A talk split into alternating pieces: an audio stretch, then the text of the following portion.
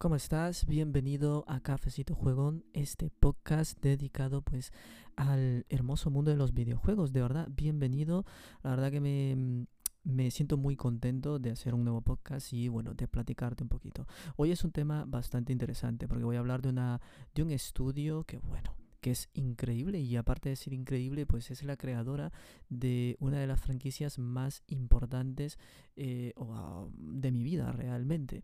Y bueno, ya lo sabrás, no te lo voy a comentar ahora mismo, pero bueno, ya lo sabrás. Bueno, lo mismo de siempre, ¿eh? que bueno, este podcast va a estar disponible en Spotify y en Apple Podcast. Y pues siempre puedes comentarme. Em, ¿cómo se llama? Eh, y en YouTube también, eh, para los que me están viendo en Spotify y en Apple Podcast, pues que sepan que también el podcast está en YouTube, por si quieren verme, pues mi cara de limón, ¿no? Y para los que solamente quieren escucharme y me están viendo en YouTube, pues viceversa, ¿no? Está en, lo que es Spotify y Apple Podcast. Que sepas eso. Eh, como ya había comentado, pues esto lo voy a estar repitiendo durante los primeros cinco podcasts, más que nada, pues para familiarizar un poco, pues a la, a la nueva gente que tal vez pueda que llegue, ¿no? De verdad, estoy muy contento con los resultados de, este podcast de Cafecito Juegón porque, bueno, aparte que me siento muy bien y es como un espacio libre que tengo para, pues básicamente platicarte de, de lo que es este hermoso mundo, ¿no? De los videojuegos. Esta pasión que tal vez podamos tener en en común, ¿no? Que al menos a mí me encanta demasiado hablar de, lo que es el, mundo de los videojuegos, estar aprendiendo, estar conociendo muchos datos y traértelos acá y contártelos, ¿no? Eh, como una plática entre amigos, que eso somos realmente, amigos. ¿eh? Y bueno, que sepas eso y bueno, la verdad que me ha encantado que los podcasts pues eh, tienen buenas visitas y a la gente le está gustando y bueno, espero que esto pueda crecer más y, y, bueno, tal vez en un futuro esto pueda como que evolucionar y pues ya traer pues como formato entrevista, ¿no? Siempre un podcast como... Eh, con esa misma esencia de que sea una plática y no una entrevista. Me corrijo en eso. ¿eh? Que sea una plática, pero con otra gente eh, o inclusive, ¿no? Con, con personas eh, que me sigan, ¿no? Em, hablar, hablar con ustedes realmente, porque a ver, puede haber gente, siempre hay gente que, que de la que puedes aprender y, y, bueno, tal vez tú seas ese alguien, ¿no? Y tal vez en un futuro esto pueda evolucionar y pues hablar con gente que me sigue y que tenga algo importante que aportar de, de la industria de los videojuegos y con gente también que tal vez trabaje dentro de la industria, ya si esto pues llega pues muy grande, ¿no? Llega a crecer bastante, que eso lo veo bastante largo, la verdad, bastante futuro, pero eh, la esperanza es lo último que se pierde, ¿no? Y bueno, ya me gustaría hablar con gente que, que sabe de videojuegos y, y, bueno, tener una charla, ¿no? Amena de los videojuegos, de eso que nos apasiona, que tenemos en común. Pero bueno, siempre me enrollo hablando, ya me conoces como soy. Y bueno, una vez dicho esto, vamos a hablar de Platinum Games. ¿Cómo surge Platinum Games? De verdad, es, una, es un estudio que realmente me encanta. Un estudio increíble, con un gran potencial, pero que siempre ha sido muy infravalorada. Eh, sí, Platinum Games siempre ha sido muy infravalorada.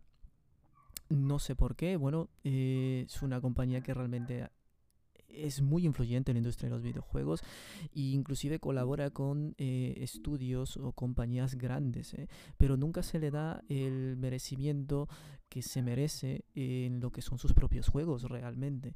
Ha tenido una historia dulce y amarga desde mi punto de vista. Es una historia bastante bonita, de hecho, pero sí que es dulce y amarga a la vez porque no tiene ese merecimiento que tal vez merece, ¿no? Eh, y bueno, Platinum Games, de verdad, una mm, compañía increíble, de verdad. Si no le conoces, pues espero que le conozcas por medio de este podcast, ¿no? Y bueno, que, que, que si le puedo dar repercusión, se la voy a dar, de verdad. Eh, a ver, vamos a hablar. Para hablar de cómo surge Platinum Games, tenemos que remontarnos realmente, pues, a lo que es Capcom, sí, Capcom. Te estarás preguntando, pero ¿por qué Capcom? ¿Cómo Platinum Games tiene que ver con Capcom? Es para que veas por qué no se le da el merecimiento que merece cuando pues grandes genios como Atsushi, uh, Atsushi Inaba, eh, perdón, que siempre los nombres se me dan mal, eh, eh, Inaba, lo que es eh, Hideki Kamiya y Shinji Mikami, pues eh, están detrás de todo esto, realmente. Y bueno, son realmente el plantel, el plantel original o los creadores, los fundadores realmente de Platinum Games. Pero antes de ser Platinum Games, pues tenía otro nombre, realmente era otro estudio. Bueno, no es que realmente tenía otro nombre, pero de ahí viene todo esto, el surgir de Platinum Games. Eh, por medio de Capcom. Capcom en esa época eh, de los 2000, ¿no? Pues estaba pues eh, muy encasillada o muy atrapada en lo que son pues sus franquicias de toda la vida, que si Resident Evil, que si Monster Hunter, que si Street Fighter y pues eh, como a toda compañía le sucede, eh, pues se ve como un poco estancada por el hecho de pues mantener eso que realmente funciona. sabemos que la realidad es que las ventas son las que pues deciden qué, qué, franquicia se mantiene y qué franquicia pues se pone en lo que es en lo que es en la gaveta no se alza en lo que es eh, la gaveta se mantiene ahí en lo que son esos papeles olvidados y nunca se vuelven a sacar. Realmente sabemos que la realidad es esa. Las ventas son las que mandan. Si un si una franquicia pues no es sostenible a nivel de ventas pues no funciona y se, se, se pone en la gaveta no se guarda ahí. Y tal vez se deja olvidada durante un tiempo y luego se puede pues experimentar y ver si funciona en, en otro tiempo tal vez. Eh, o directamente se olvida y pues nunca vuelven a sacar pues un juego de esa franquicia. Catcon pues eh, se, estaba un poco limitada en esa época desde mi punto de vista. Eh, te lo cuento de esta forma porque sí más que todo es mi opinión, pero yo considero que sí que estaba mm, un poco limitada en esa época en ese sentido. La libertad creativa, pues estaba un poco apagada y esto le sucede a cualquier compañía, ¿no? A cualquier compañía.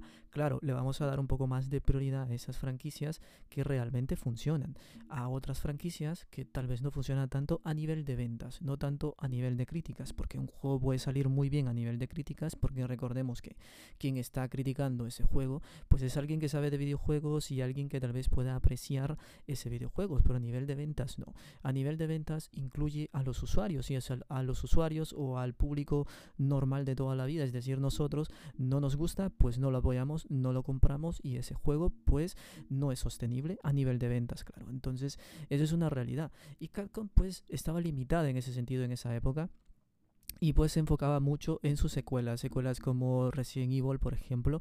Eh, y bueno, que esto es realmente, pues tiene su sentido, tiene su sentido. No creo que todos lo haríamos si estuviésemos en ese, en ese punto, en ese lugar.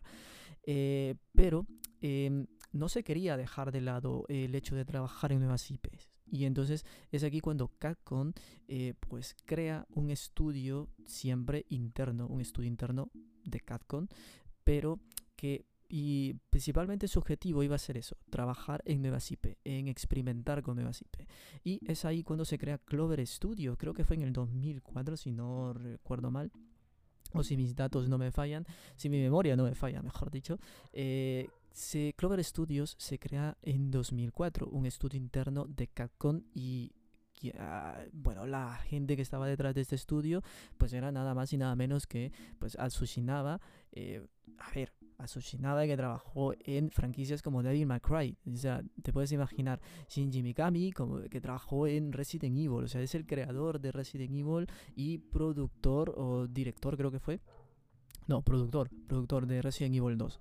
Eh, y bueno, son grandes genios. También trabajó en Dino Crisis, Shinji Mikami, que bueno, son grandes genios, grandes genios, de verdad, grandes genios, o sea, eh, eran genios increíbles de aquella época, ¿no? Ya te puedes imaginar de dónde viene Platinum Games. Y bueno, es así como se crea Clover Studios, este estudio interno de Capcom, que básicamente su objetivo era trabajar en nuevas IPs. Y bueno, podríamos decir que este es el surgir de Platinum Games, pero acá hay un poquito más, ¿no? Eh, básicamente, la finalidad de Clover Studio pues era mm, tener esa libertad creativa y esa libertad creativa que, bueno, es un punto muy importante, lo voy a mencionar ahora mismo, lo que es la libertad creativa, porque al día de hoy, para Platinum Games, este es algo muy importante está lo que es este concepto, podemos decirlo, libertad creativa. Es muy importante. De hecho, salieron, eh, salió una noticia cuando surgió todo eso del boom, ¿no? De la compra de Xbox, em, la compra de Activision por parte de Xbox, ¿no? O bueno, que anunció esa compra y que bueno, que pensaban comprarla. Sabemos que al día de hoy pues esto no se ha cerrado, pero que, mm, que bueno, ese boom en ese momento. Luego PlayStation con la adquisición de Bungie, ¿no? Y bueno, fue aquello. Entonces la comunidad estaba pues en, eh, en shot en ese momento y bueno, pues em, como es típico en la comunidad, ¿no? Se empezaban a salir rumores, a hablar y a especular cosas de qué compañías podían ser adquiridas por tales plataformas o tales estudios.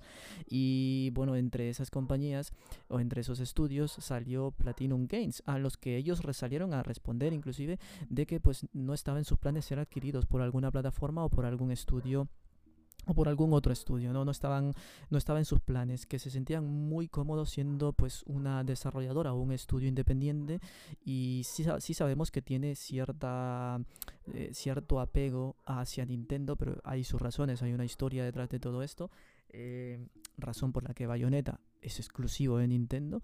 Eh, y bueno, básicamente dijeron que se sentían muy cómodos con Nintendo en ese sentido aún siendo un estudio independiente, pero se sentían muy cómodos trabajando con Nintendo, ya que pues les permitía esa libertad, esa libertad financiera. Perdón. Entonces, para Platinum Games sigue siendo muy importante lo que es eh, este concepto, eso que les acabo de decir, libertad creativa. Es muy, muy importante para Platinum Games y lo fue en su momento. Es por eso que se creó Clover Studios. Eh, precisamente para pues trabajar en esas nuevas IP experimentando y todo esto. Entonces, eh, bien, eh, los primeros trabajos de Clover Studio, que bueno, funcionaron bastante bien a nivel crítica, pero a nivel ventas, eh, Platinum Games y en aquel entonces Clover Studio, como ya había comentado, los desarrollos de Platinum Games y en aquel entonces Clover Studios ha tenido algo dulce y amargo a la vez. Es que es complicado realmente y no entiendo el por qué. Porque a nivel crítica sí que funciona, pero a nivel ventas no tanto. Y al fin y al cabo, pues la realidad es que los juegos son sostenibles o pueden seguir vivos si son eh, rentables a nivel ventas. Y bueno, sí que a nivel críticas lo eran, a nivel ventas unos más que otros y tal vez podían funcionar, ¿no? Y en aquel entonces, a, más comenzando con sus primeros juegos, ¿no? Que bueno, el primer juego debió haber sido lo que es Beautiful Joe, ¿no? La primera entrega, pero al final no se le, no se le mm, entregó lo que es el desarrollo a Clover Studio. Em, pero sí que su port para PlayStation 2 sí que lo hizo, bueno, se encargó directamente Clover Studio de este port para PlayStation 2. Y bueno, luego su secuela, la secuela que vendría a ser el primer juego eh, ya hecho propiamente por Clover Studios es la secuela directamente de Beautiful Joe, es decir, eh, Beautiful Joe 2. Juego que la verdad encantó un montón, encantó un montón, tiene a nivel crítica fue excelente. La verdad, a nivel ventas, como digo, eh, estaban en sus comienzos, entonces la verdad que estaban muy bien a nivel ventas, funcionaban. y bueno, a ver, que es un juego increíble, ¿eh? Un juego increíble, de verdad, es un juego increíble. No vamos a detener mucho a hablar por cada juego, porque aquí nos vamos a estar horas y horas hablando sobre eso, pero la verdad. Y hay otros juegos que considero que, pues, eh, tienen un poquito más de importancia, podemos decirlo. No es por, por, menospreciarlos, pero es que tienen un poquito más de, importante más de importancia y más relevancia como el que viene a continuación, que es nada más y nada menos que Okami, sí, Okami. Eh, un juego que al día de hoy es una obra maestra. Eh, por su apartado visual, su banda sonora y bueno, increíble. A nivel crítica funcionó excelente. No sé si sobrepasó el 90 realmente, eh, pero o sea, es increíble. Una obra maestra. Una obra maestra de verdad increíble, Okami.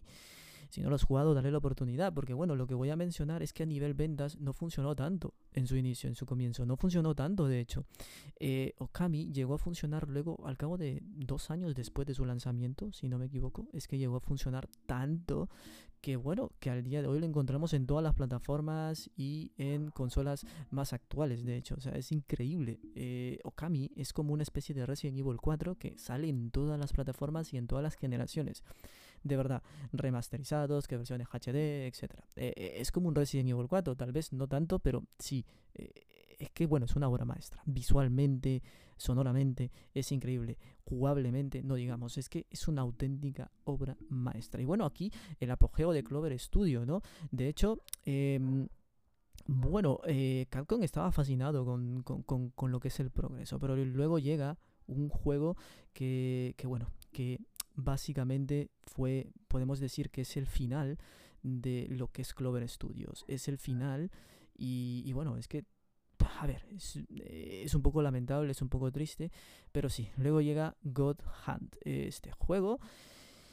bueno, ¿qué podemos decir de Gohan? No funcionó tanto, es un juego pues un poco, ¿cómo podemos decirlo? Es que eh, los juegos de Platinum Games y en aquel entonces de Clover Studio, sí, ¿no? Podemos decirlo de esa forma, eh, siempre han tenido algo, algo peculiar y algo que, bueno, que es que sus juegos no son para todo el mundo. Y creo que este es el factor importante, es el factor realmente súper importante, el más importante y el factor clave del por qué los juegos de Platinum Games y en aquel entonces Clover Studio Em, pues tenían esos dos lados. Por un lado, a nivel crítica funcionaban, claro, son gente que, que, em, pues sabe más del mundillo de los videojuegos, gente que sabe apreciar tal vez un poco más eh, ciertos factores de los videojuegos y a nivel crítica funcionaban. Pero a nivel usuario, a nivel de un random cualquiera, ¿no? De, de, una persona más casual, eh, pues no les, no les terminaban de, enganchar o de, convencer. Y bueno, es por eso que a nivel ventas no funcionaban. El juego realmente no le fue muy bien, ¿eh? No le fue muy bien y, o sea, fue a tal grado que, bueno, que Capcom, de hecho, eh, bueno, yo digo que aquí hay un dato que a mí me parece curioso porque Capcom realmente eh, decide cerrar Clover Studios por esta razón, ¿no? O es lo que se conoce. Pero realmente, desde mi opinión, yo creo que esto no fue así. ¿eh? Eh, eh, lo que pasa aquí es que Capcom, pues a raíz de esto, que ve que los juegos pues no están funcionando a nivel ventas y como ya te había comentado, los juegos pueden existir o pueden vivir o pueden sostenerse por las ventas. Si el juego no es rentable en cuanto a ventas, pues el juego se guarda en el gavetero, se guarda en la gaveta, no, no se vuelve a ver más. Es así, es la realidad. Y bueno, que, pero aquí hay algo más. Aquí hay algo más. Catcon, eh, a raíz de esto, pues empieza a ser un poco más cerrada con lo que es el tema de la libertad creativa. Y es por eso que lo mencioné antes, porque para Platinum Games siempre ha sido importante lo que es la libertad creativa. Y Catcon en ese momento, pues eh, claro, Em, recordemos que hay un montón de, gente de élite ahí, ¿no? Hay un montón de corbatudos que pues eh, hay mucha filtración de dinero y no pueden haber pérdidas. Esto tenemos que tenerlo un poquito en cuenta también. Entonces, a nivel de, de compañía, perdón, pues eh, claro, quieren ir por lo seguro y van por esas franquicias que realmente funcionan. Entonces empiezan a ser un poco más cerradas con Clover Studio, de hecho le niegan esa libertad creativa que tanto les gusta, ¿no? Que tanto pues añoraban.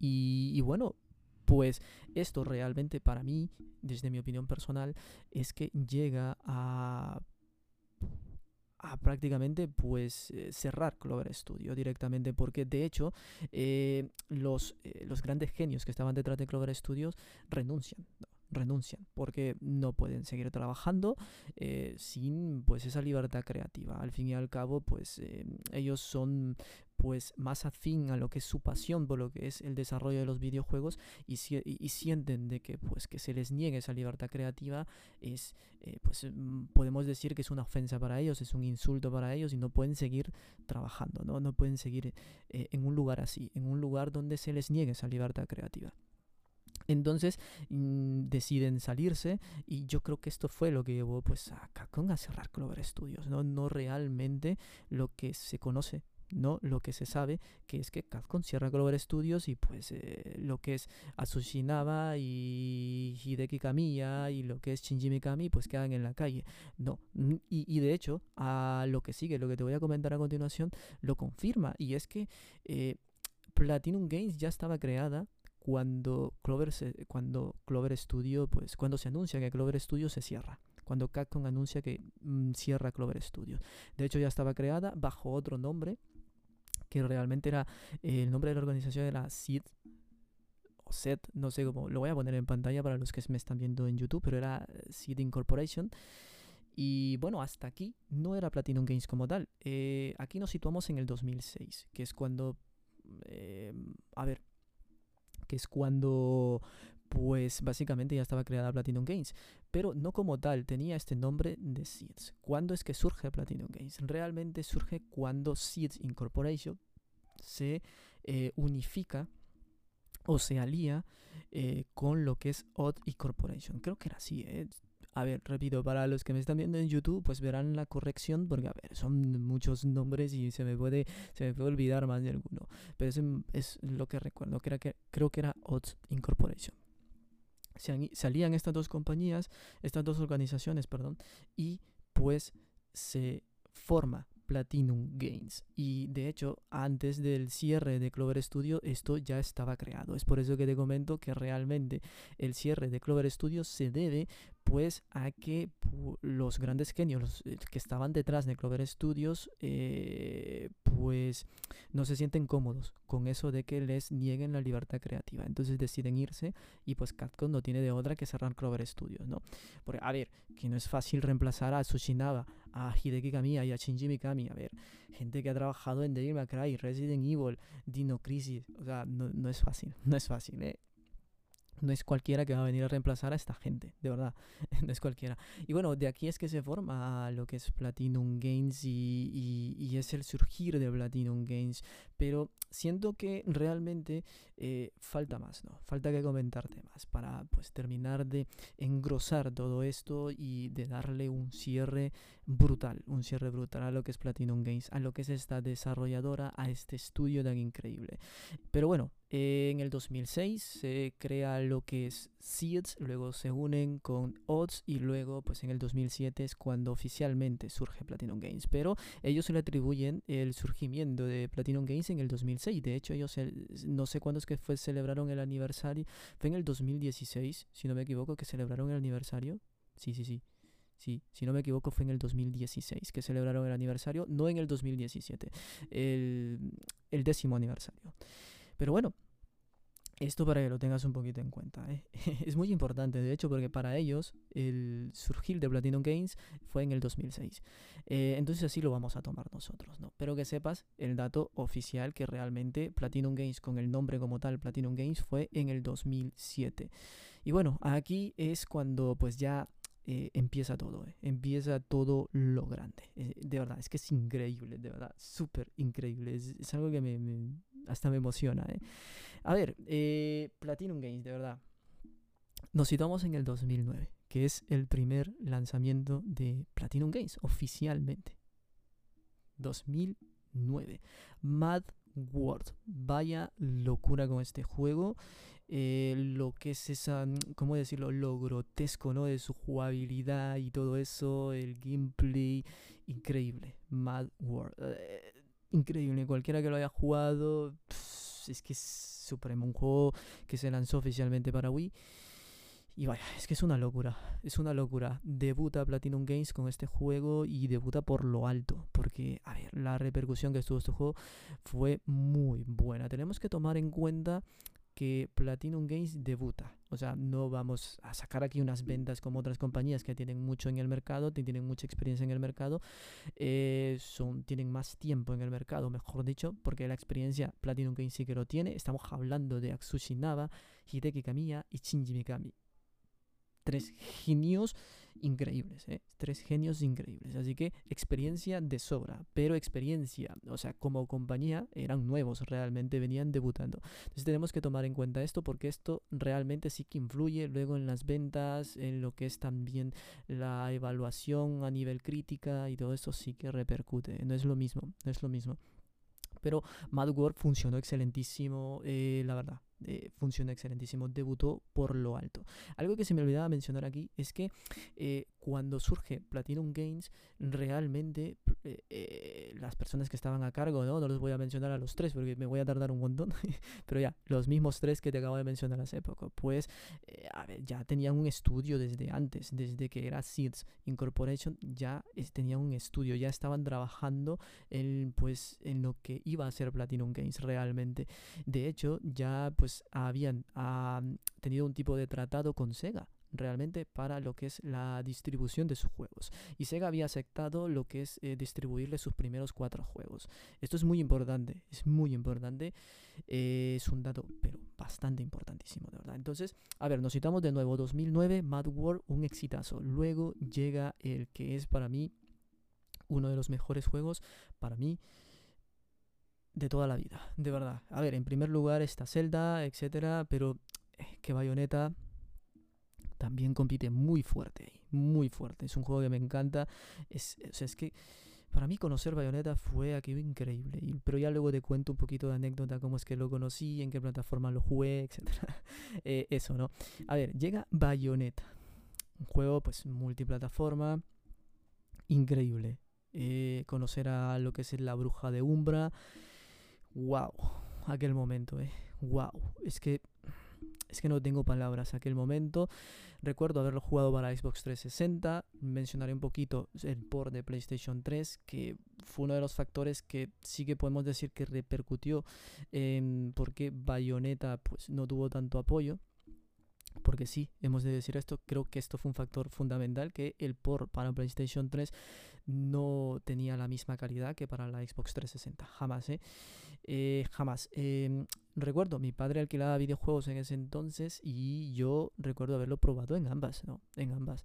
Y a ver, es que se notaba la diferencia. Se notaba enorme la diferencia de la PlayStation 3 a lo que es Xbox 360. Bueno, de hecho, en esa época de la Xbox 360, muchos juegos, o al menos eh, lo que yo percibía en ese momento, muchos de los juegos de la Xbox 360 se miraban mejor que en PlayStation 3. No sé qué pasó en ese momento, pero eh, por alguna razón así lo percibía y de hecho creo que así fue. ¿eh? Muchos de los juegos como que iban un con un poquito de mejor calidad en lo que es Xbox 360. Pero enfoquémonos en Bayonetta, ¿no?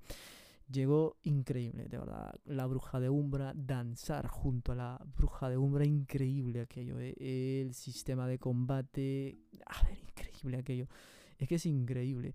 Y Bayonetta surge pues a raíz de que pues ellos tenían como, eh, a ver, querían crear un hack and slash eh, superior a Devil ¿no? Superior a Devil May muchos dicen que a ver, sí que puede ser, ¿eh? sí que puede ser que, bueno, tenían admiración por estos juegos, por God of War, Devil May ¿no? Al fin y al cabo, bueno, eh, trabajó en Devil May eh, viene de ahí. Ya te puedes imaginar, ¿no? Ya te puedes imaginar. Pero bueno, eh, Bayonetta. Bayonetta. Eh, básicamente el fin es eso, crear un hack and slash potente, un hack and slash que compita con pues hack and slash que en ese momento eran top como Devil May Cry y God of War, ¿no? Y vaya hack and slash que se sacan. Es que danzar con la bruja de Umbra era increíble porque era algo era algo pues muy original, ¿no? El hecho de una danza, porque sí, muchos lo pueden ver, a, pueden ver a Bayonetta como un simple hack and slash, donde pues es lo mismo, el sistema de combate es lo mismo, ¿no? De mantener, mantener pues eh, lo que es el sistema de combos eh, y sí, y sí, tiene esto, pero es que eh, cómo lo hace Bayonetta es increíble. El hecho de danzar con Bayonetta y mantener ese sistema de, de, combos, o sea, controlar, saber manejar el sistema de combo, el sistema de combate de Bayonetta es increíble. Y no digamos la historia eh, también. no me voy a detener mucho en esto porque si no aquí me nos quedamos horas hablando de esta franquicia que, a ver, es una de las más importantes de mi vida. puedo hablar horas y horas de Bayonetta, de verdad. Pero no me quiero detener mucho. Eh, Bayonetta fue ese boom, fue ese boom de aquel momento. Y, o sea, vemos cómo debuta Platinum Games con dos juegos potentes, con dos juegos que funcionaron. Por un lado, Mad World para Wii, que funcionó increíble. Y eh, por otro lado, Bayonetta. Si ya te puedes imaginar, es que solamente con decirte, mencionarte Bayonetta, es que es brutal, es brutal. Y bueno, eh, debuta por lo alto, a excepción de ese porno para PlayStation 3 que iba de menor calidad, y esto sí que hay que mencionarlo, iba de menor calidad el port para PlayStation 3, y creo que es un factor importante, un factor clave del por qué luego el juego no tuvo tanto apoyo, porque sí, muchas compañías a raíz de esto no le dieron apoyo a lo que es Bayonetta de llevar estos juegos a sus plataformas. Eh, y es por eso que aquí, un dato curioso, que Bayonetta se vuelve exclusivo de Nintendo a raíz de esto, porque eh, Platinum Games habla con Nintendo y Nintendo es la única que le apoya. En resumen es esto. Aquí hay muchas más matices siempre, pero en resumen es esto. Nintendo pues sí que le apoya. Sí que le apoya y es por eso que vemos que Bayonetta 2, su secuela, es exclusiva para Wii U. Que luego llega a Nintendo Switch, o sea, sigue siendo exclusiva de Nintendo. Y bueno, eso. Eh, como dato curioso, ¿no? Luego tenemos otro juego y vamos a mencionar los primeros cinco juegos porque es muy importante y tienen mucho que ver con el surgimiento de Platinum Games. Infinite Spades. De verdad, un juego que si no me equivoco salió para DS, un juego para portátil y... A ver, Yo no lo he jugado, no puedo decir mucho del juego, pero sí que no le fue muy bien. Sí que, a ver, a nivel crítica funcionó bien, no como los otros, claro, pero aquí como que empezaba a bajar, ¿no? Empezaba a bajar.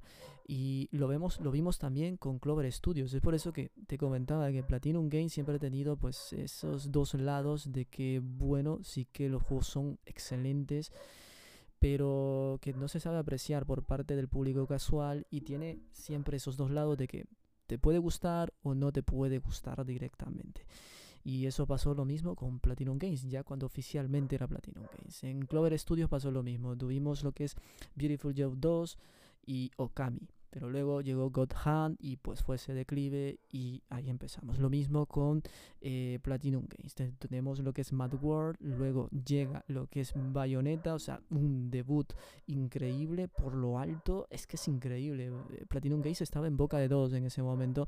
Y luego llega Infinite Space, que es un juego pues que tal vez no es para todo mundo. Y bueno, hay que saber como que Tal vez es un juego, tal vez para jugadores un poquito más apasionados a lo que es el mundo de los videojuegos, pero para un público casual tal vez no tanto, porque implementaba eh, características muy interesantes. Yo no lo he jugado como digo, pero sí que sé cómo es el juego, eh, principalmente su sistema, lo que es el multijugador, tenía lo que es el modo online para poder jugar con otro amigo, etcétera. Y, o sea, a nivel personalización, este juego era increíble, de verdad. Para esa época, a nivel de personalización era increíble. Infinite Space para DS. Y esto fue en el 2010. ¿eh? No mencioné, Bayonetta se lanzó en el, 2010, en el 2010. Este juego también se lanza en el 2010, si no me equivoco. Y bueno, un juego que ahí está, no funcionó tanto.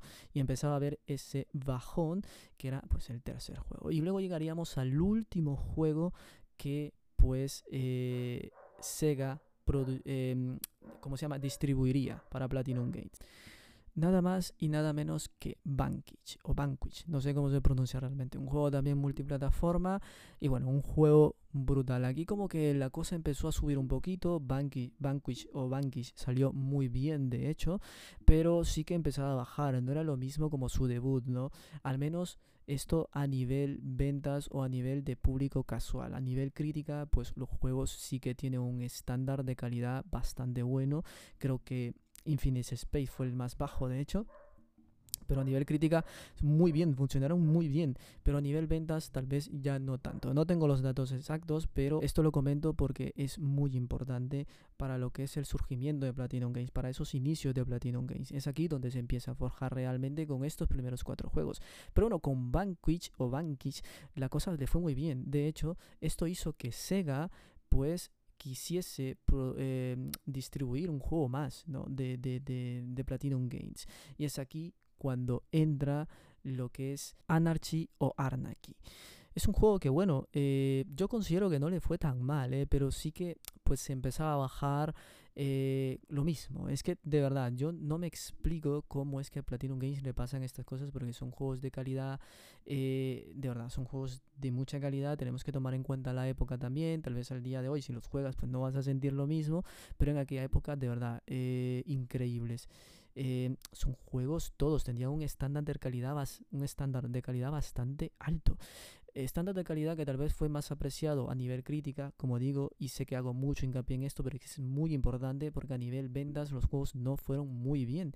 Y bueno, este fue el último juego que, que Sega eh, distribuiría para lo que es Platinum Games.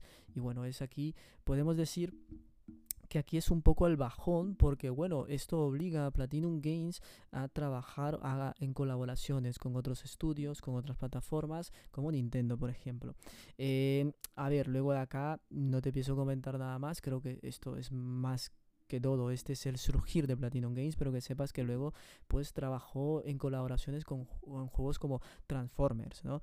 Que bueno, que... Eh, tiene sus cositas Transformers, ¿no? También un juego bastante interesante. Intentaron implementar pues lo que es la esencia de Platinum Games en, un juego de, Transformers. Luego tenemos que un juego de, esto la leyenda de no sé de qué, de Terra, no soy muy fan realmente, la leyenda de Terra, que bueno, es un juego que le fue muy mal, pero muy mal. Luego tenemos juegos que para mí son muy infravalorados y es como digo, lo mismo, Platinum Games empezó a trabajar, a colaborar con estudios como Metal Gear Rising. Y bueno, Metal Gear Rising, un spin-off de Metal Gear, ¿no? Y, bueno, ahí lo tienes. Es que de verdad, Wonder for 101 para lo que es Nintendo Wii U, un juego que es como una especie de sucesor espiritual de Beautiful Joe. Bueno, de hecho tiene muchas referencias a Beautiful Joe porque son juegos muy diferentes realmente y con pues esencias muy diferentes, ¿no? Pero sí, se considera un sucesor espiritual por pues conservar un poco esas referencias y esas cosas, ¿no? Juego de Nintendo Wii U, exclusivo de Nintendo Wii U, eh, lo que es pues Wonderful 101, iba a decir Beautiful, ¿eh? Wonderful 101. Y hay muchos más juegos, luego llegó Bayonetta 2, exclusivo para Nintendo Wii U, como digo. Hay una infinidad de juegos luego posterior a este, inclusive juegos que se llegaron a cancelar, como es el rumoreado Scalebone, ¿no? Que iba pues a ser como una especie de colaboración con Xbox. Y bueno, ahí lo tienes. Eh, que de hecho hay una historia detrás de esto y hay una noticia que no salió no hace mucho, no recuerdo si fue por el 2020-2021, ¿no? que el propio eh, Hideki Kamiya creo que fue, salió pues a disculparse porque, bueno, a dar un poco de, historia respecto a esto, cómo fue que pasó el cancelamiento de Scalebound y es que básicamente pues Platinum Games no estaba preparada en ese momento para trabajar en un juego como eh, un juego como o al menos lo que se quería alcanzar con ese juego de Skatebone. No estaban preparadas y bueno, no llegaron a nada y el juego terminó cancelándose. Pero bueno, que sepas que este es básicamente el surgir de Platinum Games. De verdad, espero que te haya gustado un montón. Eh, yo me la paso increíble hablando de esto, la verdad.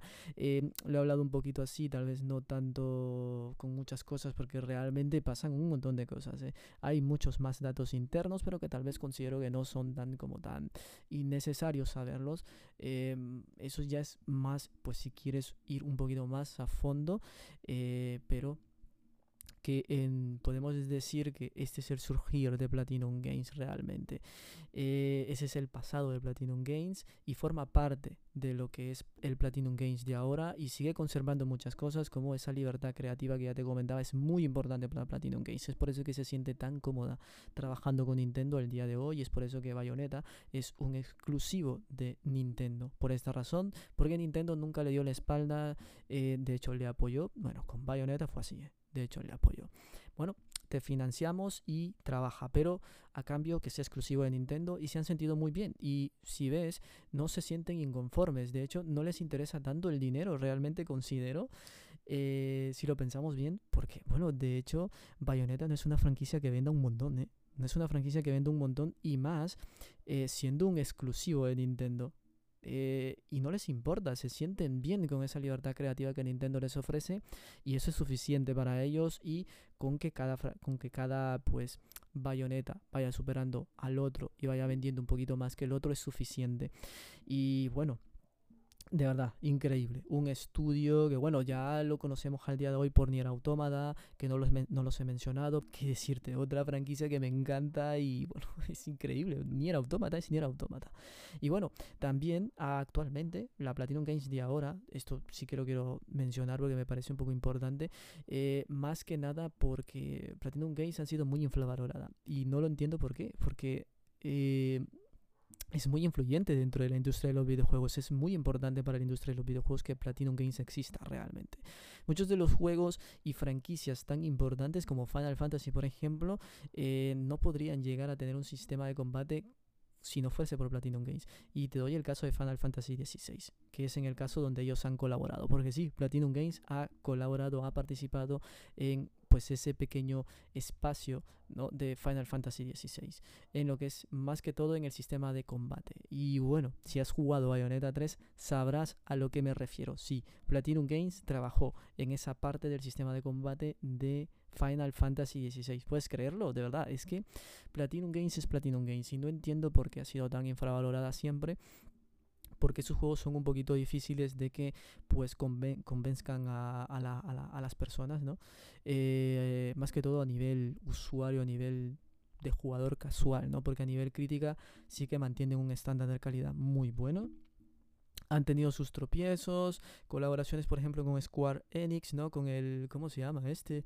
Babylon's Fall, ¿no? Que es un desastre, un desastre, pero bueno, que toda compañía tiene sus tropiezos y desastres, pero esto eh, les hace ser las compañías que son, los estudios que son, y esto es muy importante, es muy importante y forma parte de la historia, de verdad, Platinum Games, ¿puedes creerlo? Venir desde, desde Capcom, sí, el plantel original de Platinum Games viene desde Capcom, desde gente que ha trabajado en Devil May Cry, en Resident Evil, Dino Crisis. Eh, de verdad, es increíble. Me encanta este punto por eso. Porque sí. y es una. Eso me hace pues no comprender más por qué Platinum Games es tan infravalorada realmente. O sea, a ver, a, a mucha gente le gustan los Resident Evil, a mucha gente le gustan los Street Fighter, a mucha gente le gustan los Devil May. Y los grandes genios que están detrás de Platinum Games pues han aportado mucho a estas, a estas grandes franquicias, de verdad. Bueno, esto es todo por mi parte, de hecho, espero que te haya gustado, ¿no? Y bueno, de verdad, eh, ve a jugar a los juegos de Platinum Games, por favor, hazte ese favor, ve a jugar a los juegos de Platinum Games, Nier Automata, Bayonetta, eh, de verdad, ve a jugar a todos estos juegos que son una barbaridad. Mad World, si no lo has jugado, Wonderful 101, etc. hasta los juegos que tal vez les fue mal, ve a jugarlos, porque algo bueno de tener, ¿eh? algo bueno de tener. Sé que son calidad pura, calidad pura.